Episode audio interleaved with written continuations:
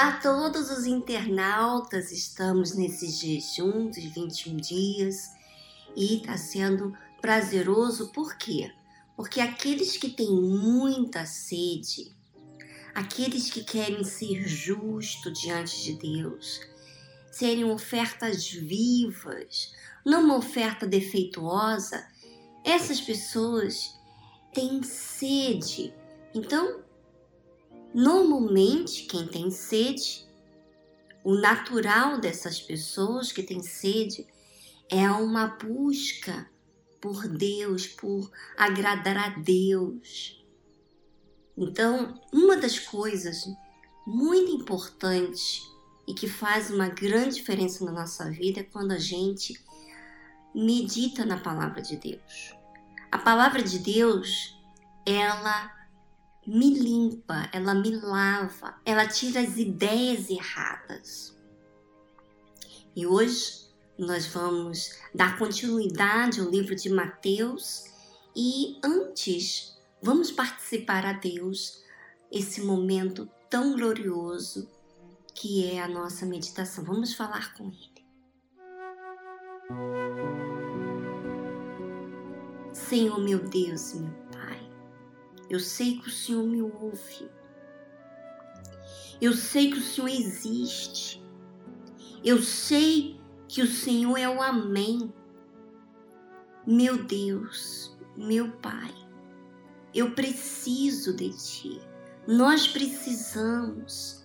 Estamos em pleno jejum em todo o mundo na Igreja Universal.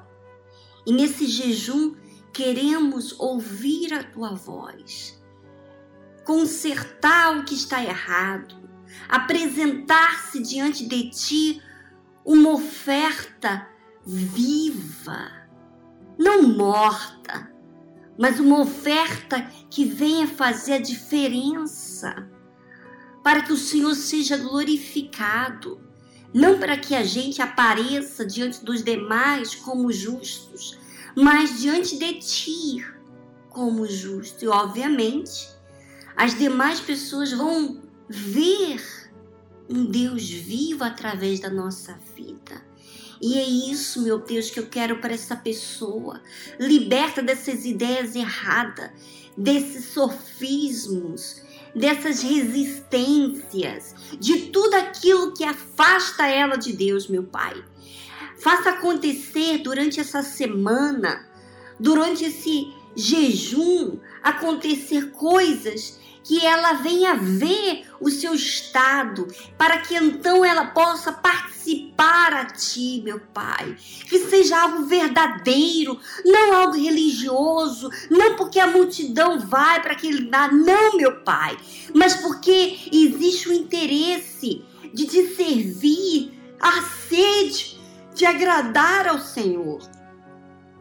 É o que eu te peço em nome do Senhor Jesus. Amém.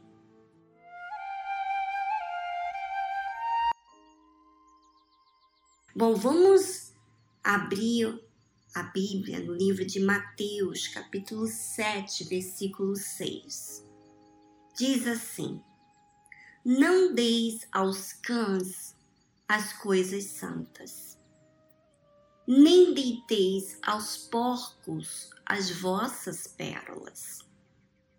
Não aconteça que as pisem com os pés e voltando-se vos despedacem. Bom, só para você ter uma ideia, quando eu procurei na Bíblia sobre os cães, só falava que eles comiam pessoas mortas carnes e etc. Os cães, eles lambem tudo. Não tem disciplina no sentido, eles não veem maldade em lamber o pé, não vê maldade em nada. Então, há pessoas no nosso meio, há pessoas que que nada para ela é algo como puro, tudo ela quer viver a vida da maneira à vontade, de qualquer forma. Até fala para si mesma: ah, Eu não vejo problema dançar, eu não vejo problema é, dançar baile funk. Eu não vejo com pessoas que são de Deus, quer dizer, pessoas que que submetem a coisas ridículas, como um, uma dança dessa diabólica, submetem a isso e e vê como se fosse tudo bem. Eu posso fazer isso, eu posso mentir, mas depois Deus sabe. Deus sabe. Então, a Bíblia fala, e você viu, você tem visto, se você lê a Bíblia, você vê que Deus, ele não insiste com pessoas que querem viver na sujeira, pessoas que querem viver na carne. Ele está de braços abertos para aquele que quer mudar de vida. Mas se você é uma pessoa que está nesse jejum, e gosta, sabe? Você alimenta, você gosta de viver na sujeira, você gosta de, de das coisas mundanas, de se vestir como os mundanos, você gosta de falar, de você ser popular. Então, as coisas santas não são para você, minha amiga. Vamos ser realistas. Se você não está pronta para desfazer das coisas sujas, então você você não está apta para participar nessa desse jejum. Agora, se você diz assim, olha, eu tenho gostado do que é injusto, das sujeiras desse mundo, mas eu não quero ser assim.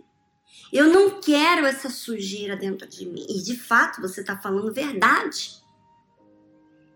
Eu quero ter nojo desse namorado, dessa pessoa que eu aprecio, eu quero ter nojo do pecado. Eu quero odiar o pecado. Então, minha amiga, você tem a oportunidade de falar com Deus e falar com Ele. E decidir também, não é só falar com Deus para que Ele faça uma marcha, você vai ter que negar a estar em lugares que lhe, lhe faz mal. De repente você está estudando para você ser alguém na vida, por exemplo, mas o ambiente está te fazendo mal, está te afastando de Deus, está fazendo você gostar das coisas mundanas. Você vai se identifica mais com as coisas lá de fora. Então não convém. Não é pecado, não é errado você estudar, você tirar o seu diploma. Não está nada errado, mas se esse lugar lhe faz você distante de Deus, então, se você quer as coisas santas, você tem que sacrificar, você vai ter que, vai ter que renunciar, de repente, os seus estudos. Minha amiga, as coisas de Deus é muito séria. E se você não for radical para o pecado, então é porque você quer. Você quer o pecado, você tolera o pecado, você aceita o pecado. Então, quando ele fala aqui, não deis aos cães as coisas santas, nem deitei aos porcos as vossas pérolas, porcos que quer viver na sujeira, que quer viver na indisciplina. E não aconteça que as pisem com os pés e voltando-se vos despedaçam. Quer dizer, não valoriza as coisas santas. Então, não é para você. Não é para você as coisas santas, minha amiga. Se você não está disposto a renunciar o pecado, então o, o jejum não é para você. Mas se você é uma prostituta, você está toda bagunçada na sua vida, você tem vivido de forma errada, mas você se sente mal, você odeia essas coisas. O jejum é para você. O jejum é para você. E esse jejum, para aqueles que são batizados com o Espírito Santo, também é uma oportunidade em você comprometer a sua vida mais, gastar mais tempo com as coisas de Deus. Porque o mundo consome o seu tempo, o trabalho, a escola, a família. E Deus, como é que fica? Será que é o resto? Será que fica sempre por final? Bom, nesse jejum você pode levar as coisas de Deus a partir desse jejum em diante como prioridade na sua vida. E isso depende de você, uma decisão sua.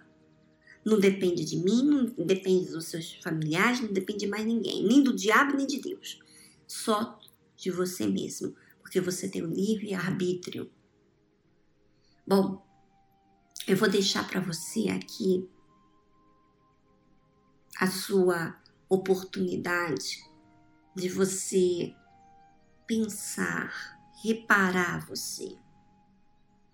A gente estava falando ontem de que não vale a pena ficar reparando outros quando a gente não repara a gente mesmo. Ela não é verdade.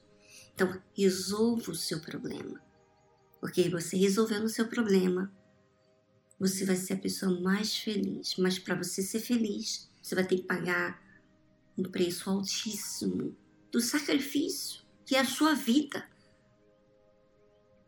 tá bom? Um grande abraço para vocês e amanhã estaremos aqui de volta. Até mais.